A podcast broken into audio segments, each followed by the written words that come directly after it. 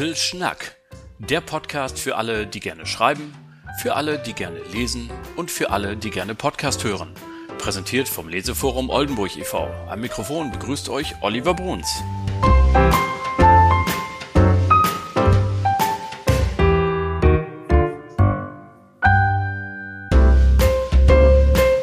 Herzlich willkommen, liebe Schreibenden, liebe Lesenden und alle weiteren Zuhörerinnen und Zuhörer. Ihr hört die 15. Folge des Podcasts Little Schnack und natürlich klasse, dass ihr alle wieder eingeschaltet habt, dass ihr dabei seid. Das ist ganz prima.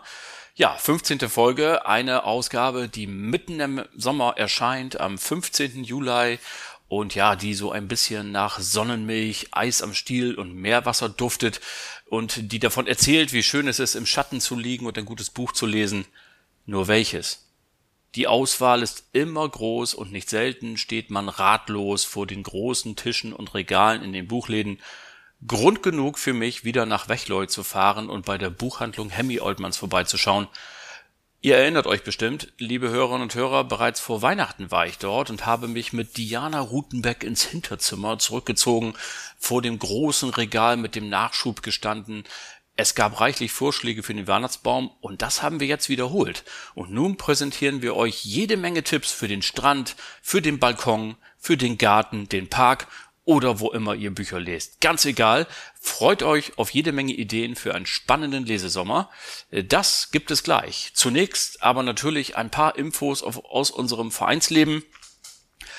Nun, im letzten Monat konnte ich bereits sagen, dass der Einsendeschluss für unseren Wettbewerb Aufbruch Vergangenheit war, war ja am 1. Juni und bereits am 2. Juni hat die Jury ihre Arbeit aufgenommen. Die bestand im Übrigen aus Diana Rutenbeck. Die bestand aus Marlies Peters bei uns vom Leseforum. Dann haben wir den Jan Backer gewinnen können, der ist Lektor beim Isensee Verlag und Professor Thomas Beuken vom Germanistischen Seminar hier an der Uni Oldenburg. Das waren die vier und sie haben Wahnsinniges geleistet, denn sie haben 238 DIN A4 Seiten innerhalb von fünf Wochen durchgearbeitet und sich immer ausgetauscht, nächtelang davor gesessen, Kaffee getrunken ohne Ende und sind zu einem Ergebnis gekommen, die drei Siegerinnen und Sieger stehen fest. Es werden 16 Texte von den 38 in unsere Anthologie kommen und das Ganze werden wir gebührend feiern am 30. September ab 17 Uhr. Wir haben auch eine Herberge gefunden und zwar findet die Feier statt im Libertango. Das ist ein großer Tanzsaal auf dem Gelände der Kulturetage in der Bahnhofstraße in Oldenburg. Und äh, um 18 Uhr geht's dann richtig los, also um 5 kleiner Sektempfang, um 18 Uhr geht's dann richtig los. Der Minister hat sich angesagt, unser Schirmherr Björn Thümler. Da hoffen wir mal, dass das alles gut geht und dass das bis dahin äh, so stehen bleiben kann. Das wäre natürlich großartig. Und äh, ja, wir werden demnächst jetzt die Einladung versenden und auch um Anmeldung bitten, aber ihr könnt euch natürlich den Termin schon mal eintragen. 30. September, 17 Uhr, das wird mit Sicherheit ein klasse Abend. So, aber bis dahin haben wir noch eine Menge vor, denn ähm, wir haben ja jeden zweiten Dienstag im Monat unser regelmäßiges Lesetreffen, unseren Leseabend im Mephisto im Artillerieweg in Oldenburg. Und ähm, da kann ich ja auch schon ein bisschen vorausschauend mal sagen, was gibt es denn demnächst so? Also am 9. August begrüßen wir Anja Lankenau, die hat ihr Buch dann mitgebracht, Vorsicht, Rutschgefahr, mein Leben als Philanthrop. Da hat sie ihre Kolumnen gesammelt und äh, wird uns die mit vortragen. Das wird sehr, sehr lustig, das kann ich jetzt schon versprechen. Am 13.09., also bei unserem September-Treffen, begrüßen wir dann Florian Knüppler. Und der hat ein Buch geschrieben, das heißt Habichtland. Er kommt aus Schleswig-Holstein und äh, wird uns hier besuchen. Dieses Buch handelt von einer Familie, das in Schleswig-Holstein lebt zur Zeiten des Zweiten Weltkriegs und zerrissen wird zwischen den Notwendigkeiten, sich ein ganz klein wenig mit den Machthabern auch anzubiedern, um nicht unangenehm aufzufallen und der Unterstützung äh, für jüdische Mitbürger und sonstige von den Nazis verfolgten. Ganz spannend geschrieben. Ich habe das sehr gerne und sehr schnell weggelesen. Und ähm, ja, 30.09. hatte ich schon gesagt, außer der Reihe, unsere Premierenfeier und am im Oktober, so ist der Plan, werden wir nochmal drei herausragende Teilnehmende unseres Schreibwettbewerbs zu uns einladen, die dann bei uns aus ihren Kurzgeschichten vorlesen können. Das erstmal so das Programm bis Oktober, also es ist jede Menge los und ähm, darüber hinaus Am 25. August, auch das außer der Reihe, hat nichts mit unseren Leseabenden zu tun, findet die nächste Vorstandssitzung statt. Da werdet ihr jetzt sagen, naja, das ist jetzt ja nicht so die ganz große Botschaft. Doch, weil wir nämlich gesagt haben, diese Vorstandssitzung, die wollen wir öffentlich machen. Und zwar deswegen einerseits, weil wir uns gerne zwischendurch natürlich mit euch auch treffen wollen zu solch einer Vorstandssitzung, um halt auch gemeinsam überlegen, wo geht's mit dem Verein hin, was wollen wir im nächsten Jahr machen, was sind die Projekte, die uns wichtig sind, äh, wie gehen wir vielleicht mit dem schwierigen Winter um, wenn es möglicherweise wieder eng wird mit Corona und so weiter und so fort. Und wir wollen einfach äh, eine besondere Umgebung schaffen, um mit euch in Austausch zu kommen. Ihr seid alle herzlich eingeladen, 25.08.22 um 18 Uhr. Das gilt natürlich speziell für unsere Vereinsmitgliederinnen und Vereinsmitglieder. So viel äh, muss man vielleicht dazu sagen. Ähm, und da freuen wir uns, wenn ihr kommt. Bitte, wenn ihr ein Thema habt, das besprochen werden soll, bitte einfach eine E-Mail schreiben an info@leseforum-oldenburg.de, die bekannte Mailadresse. Soweit das Wichtigste aus unserem Verein. Das macht alles ziemlich viel Spaß im Moment, muss ich sagen.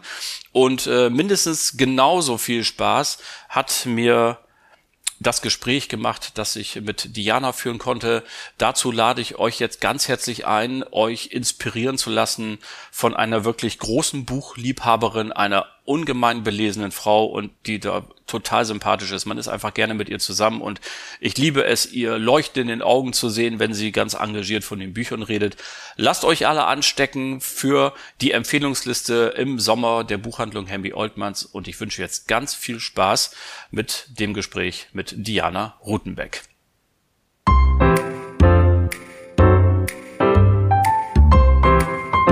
Und da sind wir wieder angekommen im Hinterzimmer der Buchhandlung Hemmy Oldmans in Oldenburg-Wechleu. Und bei mir ist wieder die äh, sympathische Diana Rutenberg. Hallo Diana.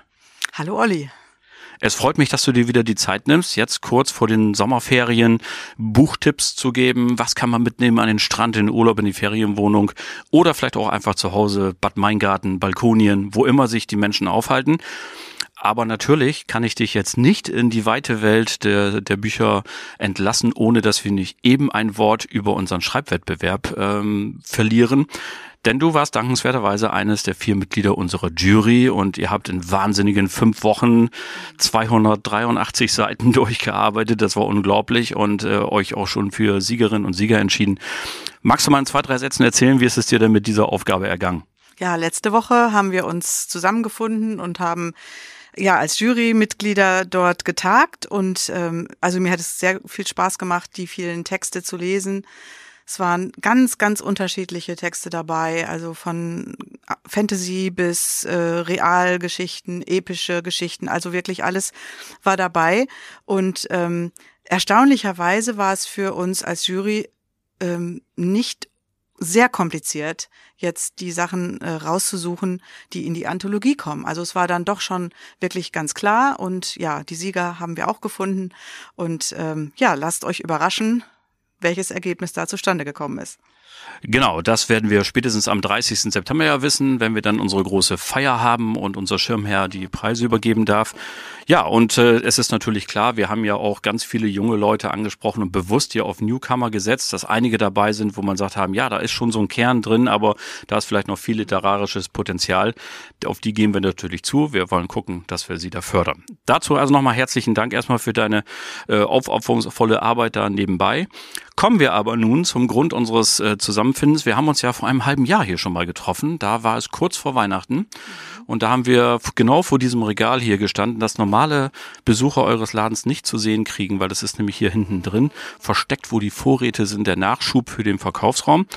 Und äh, nun ist es kurz vor den Sommerferien, wie schon erwähnt, und wir hätten natürlich total gerne von dir mal die coolen Tipps für die, die noch ein Buch kaufen wollen. Was ist denn so jetzt gerade in? Wo lohnt es sich zuzugreifen?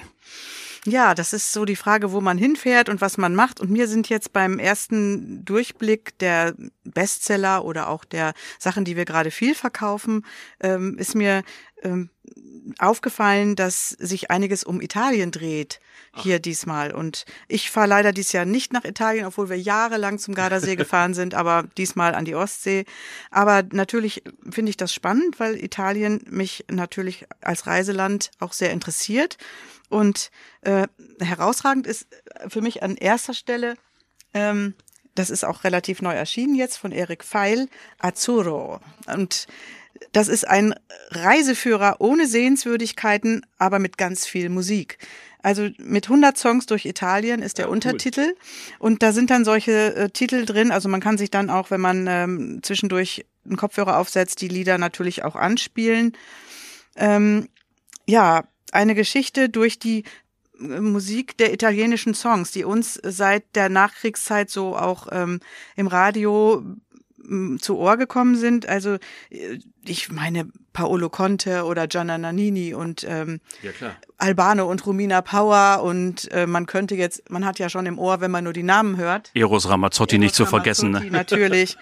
ähm, also da ist der Name ja schon Programm eigentlich. Ne? Toto also Eros und Ramazzotti, ja. ich meine, besser geht's eigentlich besser nicht. Geht's nicht. Toto Cotugno und also alles diese Namen, die wir, ähm, die wir kennen und ähm, der Erik Feil hat das so ein bisschen aufgeschrieben, wie auch die Musik entstanden ist. Man muss äh, bedenken, dass in Italien strenge katholische Regierung, also kirchliche Regierung sozusagen war und ähm, dass diese Texte ja sehr über Liebe handeln und über das, was das Leben so spielt und dass man natürlich auch oft äh, durch die Blume die Sachen nur beschreiben und singen konnte. Aber finde ich total klasse, dieses Buch. Und ich habe auch es mir schon auf den Tisch gelegt, ach ja, hier Milva und sowas. Ähm, ja, Adriano Celentano ist auch ein, einer der. Nicht zu vergessen, auch beim Fernsehen, der hat ja auch hier, ja. hier Filme gemacht und ähnliche Dinge genau. mehr. Ne? Also ein Reiseführer, der sich an Songs äh, orientiert. Coole Sache, finde ich klasse. Von der Mann heißt Erik Pfeil. Wir werden natürlich alle Tipps in die Show Notes schreiben. Sie müssen sich jetzt nichts mitschreiben, liebe Hörer und Hörer, sondern Sie können das in aller Ruhe dann nach dem Podcast sich aufrufen mhm. und gucken. So. Dann haben wir als nächstes auf deiner Liste. Ja, da hatte ich noch eins. Das heißt Und wieder Azzurro von Stefan Ulrich. Ich habe es leider hier gerade nicht vorliegen, weil es gerade ausverkauft ist. Ach, guck. Also es ist auch eine Reise durch Italien. Die beiden Bücher stehen fast nebeneinander. Also ja. von daher, was ich gerade sagte, Italien fällt auf. Da geht es auch so um dieses Sehnsuchtsland Italien äh, über die Alpen, über den Brenner und dann runter nach Italien, wie sich diese ganze Geschichte der Reiserei von Deutschland nach Italien so entwickelt hat. Also passt da ganz gut dazu. Sehr gut. Dann äh, gehen wir davon aus, dass der Nachschub unterwegs ist und dass man das hier bei euch in der Buchhandlung die Tage ja, wieder bekommen kann. Okay. Was haben wir dann? Bleiben wir bei Italien. Ja. Ähm, Habe ich hier von Mario Giordano, Terra Sicilia, die Rückkehr eines Patriarchen im Untertitel. Das ist ähm, eine Geschichte über Sizilien, äh, eine Familiengeschichte vom Analphabetismus zur Plantage, zur Zitronenfarm. Okay ganz toll geschrieben und ist eben so ein richtiges, so, so eine schillernde Urlaubsgeschichte. Also hat nichts, äh, was man denken könnte, mit mafiösen Strukturen so zu tun, weil das ja so ein bisschen die Rückkehr des Patriarchen wäre so meine erste Assoziation gewesen. Nee, hier geht es eigentlich eher um die Pat um den Patriarchen der Familie. Ah, okay. Also so, um dieses Familienoberhaupt, Familienoberhaupt ja. und das, äh, wie diese Firma, diese äh, Früchte aufgebaut wurde. Und also das ist schon farbenfroh und imposant. Sehr gut, und es geht mal nicht um Mord und Totschlag, das ist ja vielleicht Nein. auch im Urlaub mal ganz schön, ne? Genau, sehr biografisch äh, von der Familie Giordano. Ah, guck. Und der, der Giordano, man kennt ihn vielleicht, der hat diese Tante Poldi-Krimis geschrieben, also diese lustigen sehr amüsant. Davon habe ich schon gehört. Ja, ah, der ist das. Gut, mhm, genau. wunderbar. Also Italien an allen Ecken und Enden und ähm, dann schauen wir mal, was ja, hast du als nächstes? Dann hatte ich noch, das habe ich jetzt aber auch hier nicht vorliegen. Es ist tatsächlich auch verkauft seit Samstag. Ich habe es zu Hause und zwar von ähm, Lenz äh, Koppelstädter. Almas Sommer bei Kindler für 20 Euro erschienen. Ähm, das geht auch ein bisschen um Italien, deswegen passt es eigentlich da rein. Es ist Südtirol. 1910 das Ehepaar Maler äh, in der Sommerfrische in Südtirol.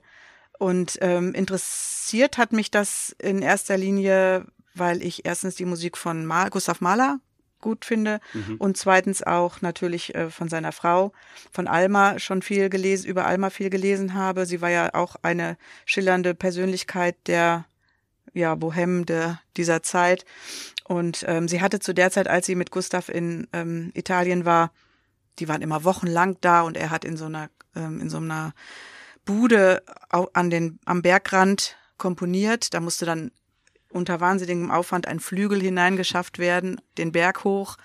Und äh, sie war dann unten eher in der, da wo ein bisschen das Leben tobte, wenn es tobte. Und äh, sie hatte zu der Zeit eine Beziehung mit äh, Walter Gropius. Und das macht das Ganze so ein bisschen spannend. Die Briefe, die dann hin und her gingen und auch einen, den dann Gustav Mahler abfängt. Also es ist so ein bisschen aus dem Nähkästchen dieses Ehepaars geplaudert, aber es ist so mit Sprachfreude und mit viel Witz wird, wird diese, dieses Künstler-Ehepaar sozusagen da beschrieben. Sehr schön, hört sich total spannend an. Und äh, da hat die Dame sich ja auch ganz oben im Regal bedient, ne? Gustav Mahler und Walter Gropius. Glückwunsch. Ja. Genau. Zwei Männer, die richtig in die Geschichte eingegangen sind. Mhm. Ähm, bei allem Respekt vor allen Ehemännern dieser Welt, aber das ähm, ist, hört sich besonders an. Gut, so. Immer noch Italien oder Nein. gehen wir jetzt mal? Jetzt gehen wir mal woanders hin. So ein bisschen in, so ein bisschen in die Türkei, okay. aber auch nach Deutschland natürlich. Ähm, Fatma Aydemir, Jins, bei Hansa erschienen für 24 Euro. Ähm, da geht es um die Gastarbeiter, die 1960, in, also in den 60er Jahren nach Deutschland gekommen sind. Und äh, die Hauptperson hier ist Hüssein, der mit seiner ganzen Familie in den Ruhrpott gekommen ist zum Malochen. Mhm. Und der auch nichts anderes getan hat, als wirklich Geld zu verdienen, Geld zu verdienen, um für seine Familie zu sorgen. Immer im Hinterkopf natürlich, dass man irgendwann wieder in die Türkei zurück will. Die Kinder sind hier geboren. Die wollen natürlich überhaupt nicht zurück. Klar. Ähm, die können ja fast auch gar kein Türkisch mehr. Und ähm, der Hüseyin hat sein ganzes Geld gespart, um dann in Istanbul eine Wohnung zu kaufen, wo er dann, wenn er dann aufhört zu arbeiten, sich dorthin zurückzieht. Fatalerweise hat er die Wohnung gerade eingerichtet, also er ist kurz vor der Rente und stirbt leider in dieser Wohnung. Ach. Hat also nichts mehr davon. Er hat sie mhm. eingerichtet und stirbt davon. Hat seiner Frau auch vorher gar nichts erzählt. Es sollte eine Überraschung sein. So, und jetzt kommt diese Familie, die, die Söhne, die Tochter, die, ja, alle eigentlich, die jetzt in Deutschland leben, reisen jetzt nach Istanbul zu dieser Beerdigung oder wie man das, das heißt anders in, in, in der Türkei, da wird er erst aufgebahrt und so, so ein besonderes ja, Ritual unterzogen. Mhm.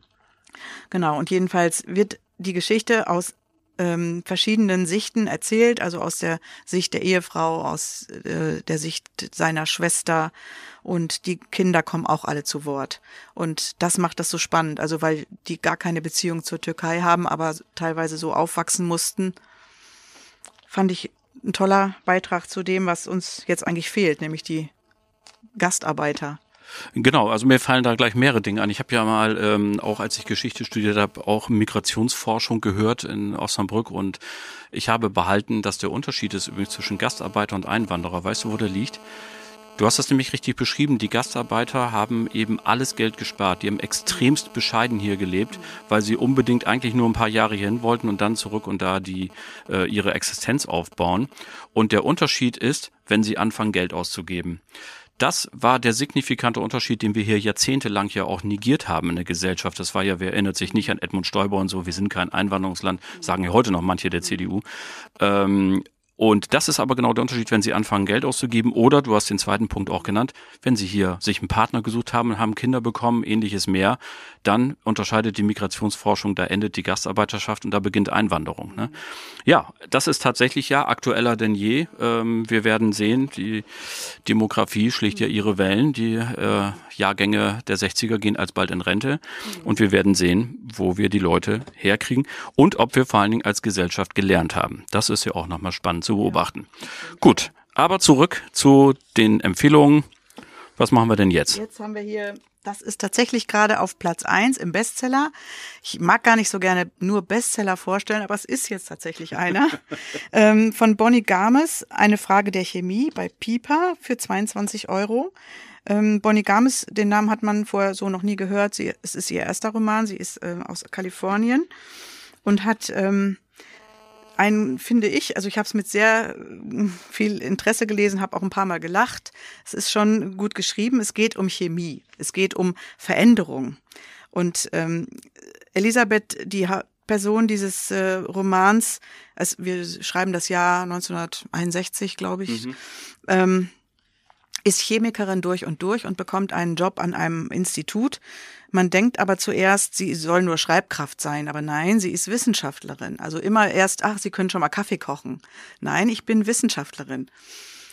Ja, so fängt das also schon mal an und äh, es verliebt sich ein Mann in sie, der Nobelpreisanwärter ist, Nobelpreisträger-Anwärter ist. genau. ähm, und ähm, der natürlich auch Wissenschaftler durch und durch ist und die beiden verstehen sich richtig gut und forschen auch ähm, an einer bestimmten Sache. Ähm, leider passiert ein Unglück und sie bleibt alleine zurück und von dem Tag an ist sie im Institut nicht mehr geduldet. Also man händigt ihr nicht mal die Unterlagen aus, mhm. die sie beide bearbeitet haben, weil sie waren ja nicht verheiratet. Okay. Ähm, das heißt, sie steht da mit nichts und muss auch dann, da sie noch schwanger ist, das Institut verlassen. Für sie eine ganz harte Zeit. Sie lernt ähm, auf der Straße beim Gassi gehen mit dem Hund ähm, einen äh, Herrn kennen, der ganz verzweifelt ist und ganz schnell eine schöne Frau braucht für seine Fernsehsendung, weil irgendeine ist ihm abgesprungen. Und er spricht sie an. Sie ist auch äh, zu, er ist auch zufällig noch ähm, in der Klasse, ein Vater der Klasse, der, wo die Tochter auch ist. Und die beiden sind sich schon mal irgendwo im Schulgebäude begegnet, weil die Tochter des Mannes immer das Schulbrot von Elisabeths Kind aufisst. Und zwar liegt das daran, weil die immer nur süße ähm, Schokodinger mit hat und die Tochter von Elisabeth hat eben richtiges Essen mit. Und da sind wir auch schon beim zentralen Thema. Es geht nämlich ums Essen und um das, was satt macht und eben eine Frage der Chemie was, was essen wir da eigentlich? Und sie wird für diese Sendung, äh, komm, du musst ganz schnell einspringen und diese Sendung moderieren. Essen um sechs, sehr beliebt.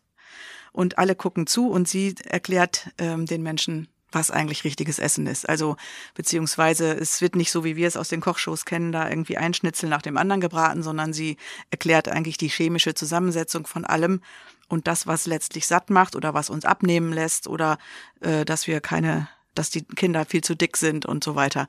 Also fand ich ein tolles Buch, wie sie sich so durchwurstelt, obwohl sie von allen männlichen ähm, Strukturen da äh, gemobbt wird sozusagen. Das hört sich total spannend an und offenbar kann man auch noch ein bisschen nebenbei was lernen über Ernährung. Also eine Frage der Chemie haben wir äh, uns notiert und ähm, ja, nehmen es sehr gerne in die Empfehlungsliste auf. Oh, ich sehe gerade Judith W. Taschler, die verehre ich ja sehr, ne? Mhm. Muss ich sagen. Ja, das ist. ist Was hat gut. sie denn gemacht? Das hat mir sehr gut gefallen. Ähm, über Karl reden wir morgen bei Tolnay erschienen für 24 Euro. Ähm, hier hinten steht, Christine Westermann beschreibt, ich habe das Buch gelesen wie in einem Rausch. Zweimal innerhalb weniger Wochen. Ähm, also ich muss sagen, Judith Taschler vers äh, ähm, versteht es, den Leser zu fesseln.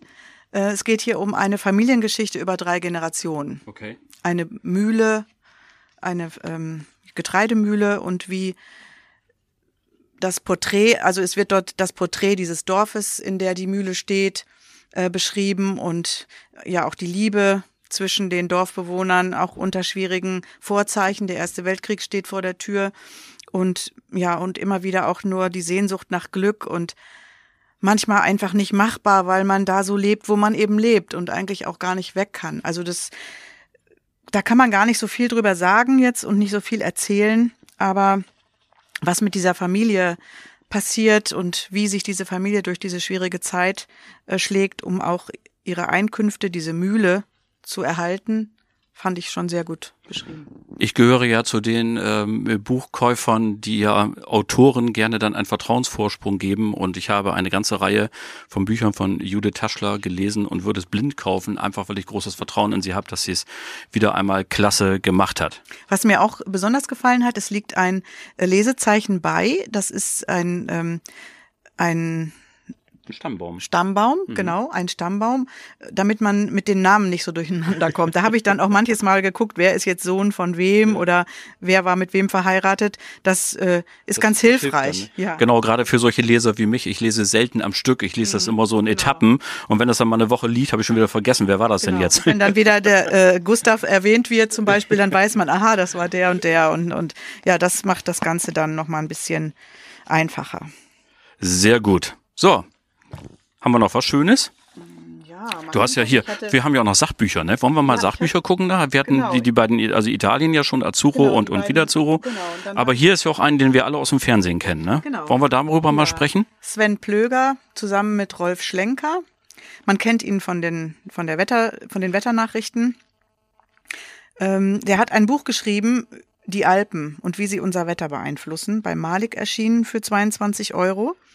Und ähm, nach dem Unglück da letztens jetzt in Genau. Südtirol, wo auf der Marmolata der Gletscher äh, abgerutscht ist und viele Menschen in den Tod äh, geritten, gerissen hat, habe ich mir genau das Buch ähm, angeguckt, obwohl man es eigentlich ja gar nicht wissen will. Also mir geht das immer so bei solchen Büchern eigentlich, ähm, das interessiert mich, aber wenn dann irgendwas passiert, man will es ja fast gar nicht wissen, was da jetzt alles so auf uns zukommt. Aber er beschreibt das so, dass man es wirklich gut versteht. Das ist jetzt ein, ein Buch nicht für Wissenschaftler geschrieben, sondern eben für den normalen äh, Wetterbetrachter und die Zusammenhänge beschreibt er wirklich gut. Also eigentlich könnte uns da Angst und Bange werden. Aber wissen sollte man es trotzdem. Also ähm, ich habe gerade in einem anderen Podcast, den ich beruflich mache, Professor Rürup interviewen dürfen. Und der ist ja auch schon so zwei, drei Jahre älter. Und dann habe ich ihn zum Schluss auch gefragt, äh, ob wir denn jetzt irgendwie der nächsten Generation hinterlassen wir einen, einen äh, angeschlagenen Planeten, viele Staatsschulden, arme Rentner und so weiter und so fort. Und er hatte mir die schöne Antwort gegeben, sagt, wissen Sie, Herr Bruns, es ist bisher immer so gewesen, es der Folgegeneration besser geben. Wir dürfen die Zuversicht nicht aufgeben. Es ging ihnen immer besser und wir werden da Lösungen finden. Und das finde ich. Äh, vielleicht hoffe ich ja auch immer, dass wir hier auch äh, noch rechtzeitig zur Einsicht gelangen oder auch gezwungen werden, wie jetzt in diesen Tagen. Wer weiß, wie das alles ausgeht. Aber umso wichtiger ist es natürlich auch, um die Seele zu schonen, dass wir gelegentlich in gute Geschichten eintauchen. Und dafür sind Bücher ja da, dass wir mal äh, auch uns entspannen können. Was haben wir denn noch so? Möchtest du noch was sagen? Ja, ich habe ähm, zum Beispiel noch einen Roman, den ich auch noch vorstellen möchte, der jetzt gerade von einer jungen ähm, Autorin bei Isensee erschienen ist, Kati Kento. Ähm, das ist, also Isensee muss man, weiß man vielleicht, sind ja immer ähm, teilweise auch Bücher, die so ein bisschen hier mit Lokalkolorit, also die hier in Oldenburg Genau, spielen und ja. umzu. Und dieses äh, Buch ist eine Anfang 20-jährige Autorin, die eine Geschichte geschrieben hat. Sagen, Ach ja, habe ich gar nicht gesagt. Kati Kento heißt die Autorin und der Titel heißt Emmy lügt. Okay. Ähm, ist eigentlich ein Jugendbuch, aber mein Mann und ich, wir haben es beide gerne gelesen. ähm, spielt hier in Oldenburg und fängt an mit einer Verwechslung. Ein Junge versteckt sich hinterm Kleiderständer, weil er nicht von seinen Mitschülern gesehen werden will, weil er zufällig durch die Bademodenabteilung geht, versteckt sich und plötzlich wird er von dem Detektiv aufgegriffen, ähm, er hätte was geklaut. Und Ah.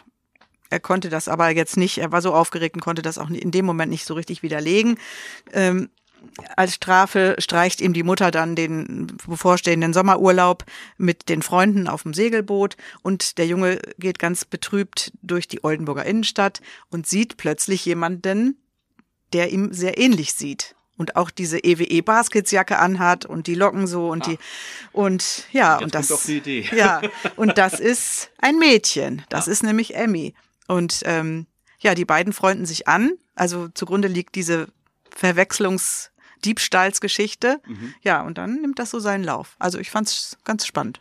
Ja, cool. Das ist auch ein relativ äh, dünnes Buch, ne? Also Ja. wo man sagt, das ist keine Geschichte, die ewig abendfüllend ist, sondern die kann man gut in so einer Hängematte, kann ich Genau. mir vorstellen, oder im Strandkorb macht sich die gut, ne? Oder im Oldenburger Schlossgarten Genau. natürlich. Da würde es auch hinpassen, weil es, es geht ganz viel durch die Oldenburger Innenstadt und auch durch den Schlossgarten und durchs Everstenholz und ähm, auf der Dobbenwiese. Und das macht das Buch so interessant eigentlich. Sehr gut. Emmy lügt. Also noch eine Empfehlung mit Lokalkolorit. Gut.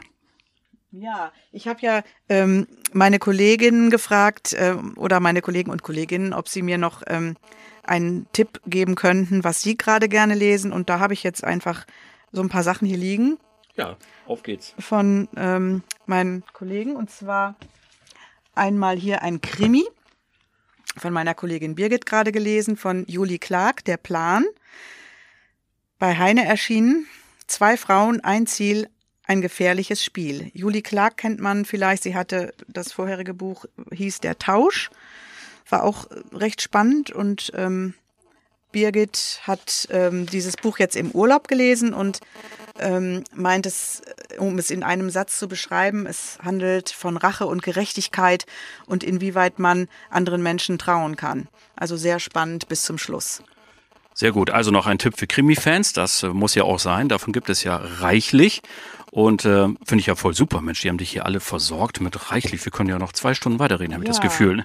Ähm, Kollegin Insa, das war die, die gerade hier reingekommen ja. ist, ähm, war begeistert von Sophie Irwin, wie man sich einen Lord angelt, bei Klau Knauer erschienen.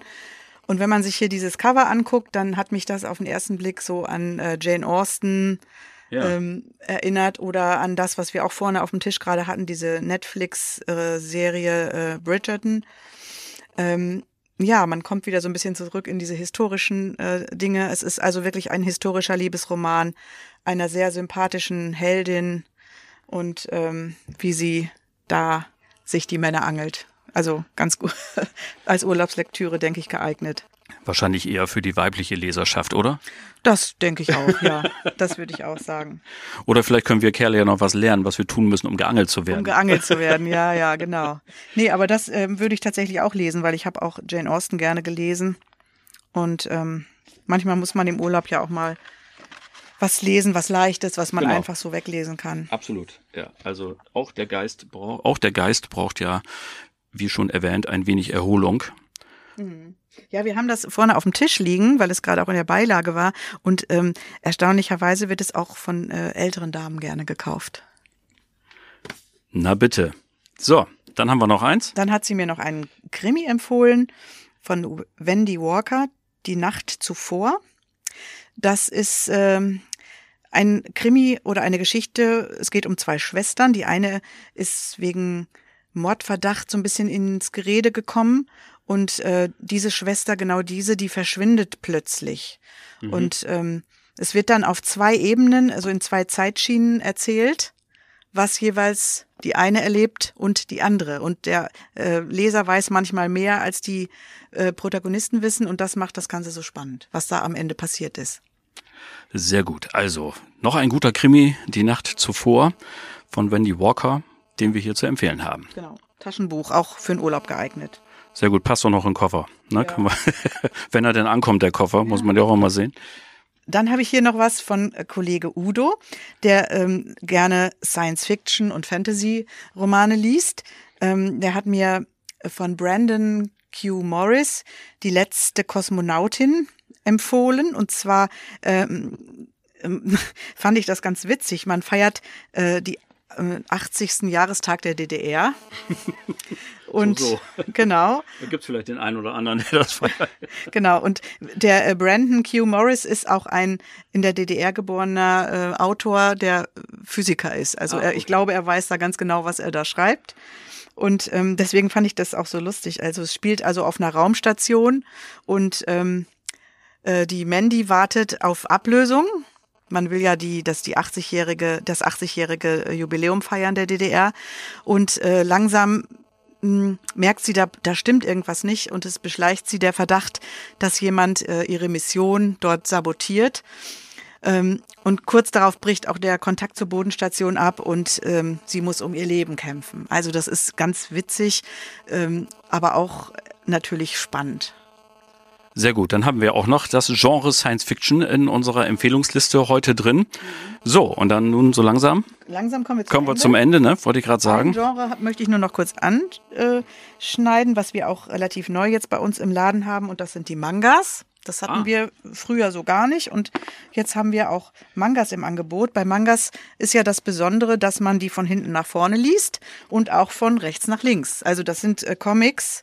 Ähm, ich halte es schon verkehrt. Ich weiß gar nicht mit so einem Buch umzugehen tatsächlich. Ähm, ähm, ich muss auch gestehen, ich habe noch keins gelesen, aber ich habe äh, ähm, Kollegin Katharina erklärt mir das immer wunderbar.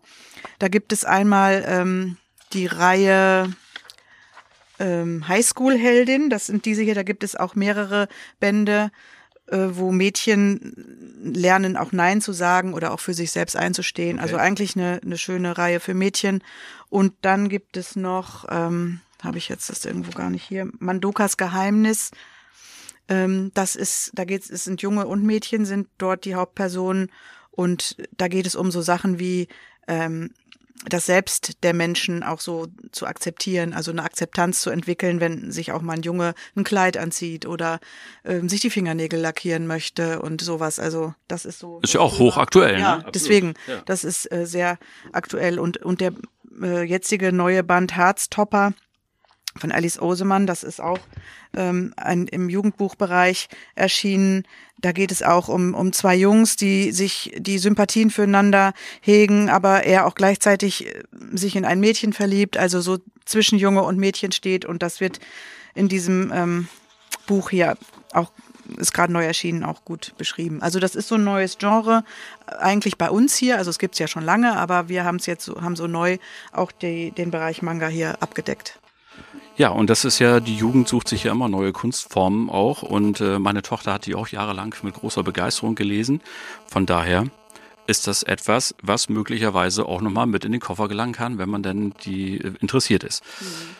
Was soll ich sagen? Aber du wolltest mir doch noch was erzählen. Du hast doch auch gerade ein Buch gelesen. Wie war das? Ja, ich habe, äh, vielen Dank, dass du mich darauf ansprichst und ich habe schon geguckt, wo es hier überall steht. Es kann nur sein, dass es komplett ausverkauft ist. Nein, es steht äh, nur draußen in der Wand, also in der Bestsellerwand. Hier steht also. nichts mehr, die stehen alle vorne. Ja, okay. Also ich bin ja äh, bekennender Heinz Strunk-Fan, äh, seitdem ich den Roman äh, Fleisch ist mein Gemüse gelesen habe und natürlich Der goldene Handschuh und vor allen Dingen Jürgen, ein Buch, das äh, mich mir immer wieder durchlesen kann, weil es so lustig ist.